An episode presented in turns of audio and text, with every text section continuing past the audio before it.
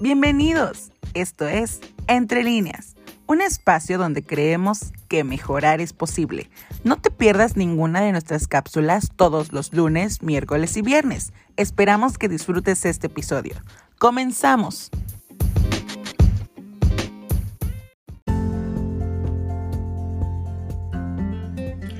Hola, ¿qué tal?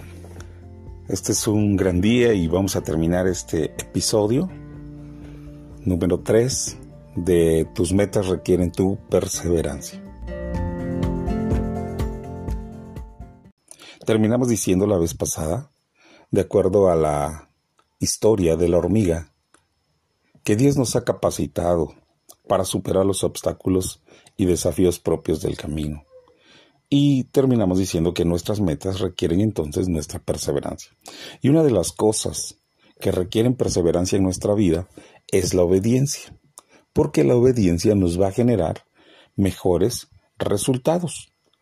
Y déjame decirte que Jesús, Jesús de Nazaret, fue obediente a la dirección del Padre Celestial y eso es el mejor ejemplo que podemos tener. Jesús se sometió a la obediencia.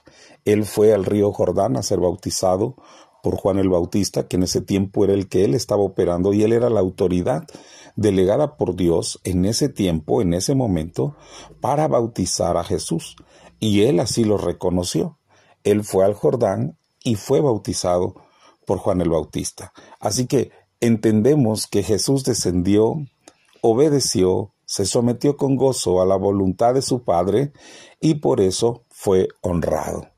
Así que cuando Jesús hace esto, en obediencia, el corazón de Dios, de Dios el Padre, se conmovió por la obediencia de su Hijo. Y el Padre celestial dijo, en ti tengo complacencia. Y la palabra complacer se traduce del término griego eudoqueo, que además quiere decir agradar, estar satisfecho, disfrutar con, deleitarse en.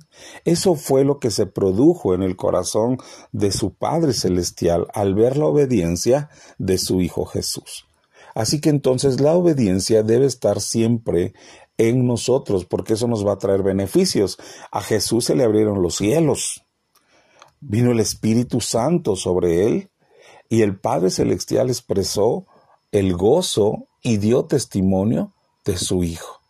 Así que entonces nuestra fidelidad a Dios debe ser por medio de la obediencia. Por eso yo te animo a que dentro de tus metas tengas siempre la obediencia y estoy seguro que Dios se va a manifestar a favor tuyo, a favor mío, a favor de nosotros, entre muchas otras cosas. Recuerda que dentro de todo esto Jesús después fue llevado al desierto y el desierto es un lugar hostil, seco, solitario, escaso de vida y de circunstancias adversas, que seguramente nosotros vamos a tener que enfrentar, así como lo enfrentó Jesús, pero también vamos a poder salir adelante. Así que entonces debemos ejercitarnos en el desierto cuando tengamos pruebas, porque después de esas pruebas vamos a tener una promoción, vas a tener una victoria, vas a aprender muchas cosas. Así que tu firme decisión va a determinar tu futuro cuando tú enfrentes esos problemas. Así que mis queridos amigos y hermanos, yo hoy quiero animarte a que siempre seas perseverante en todas las cosas. La perseverancia nos permite alcanzar cualquier meta que nosotros querramos llegar a hacer. Así que si tú encuentras oposición en todo lo que estás iniciando, en todo lo que estás haciendo, en todo lo que estás planeando, pues déjame decirte que vas por buen camino. Así que solamente te animo a que seas perseverante en todas las cosas que tú emprendas. Y termino diciéndote esto, la perseverancia es una muestra de tu fe. Que estés bien, nos vemos pronto, compártelo si crees que alguien lo necesite.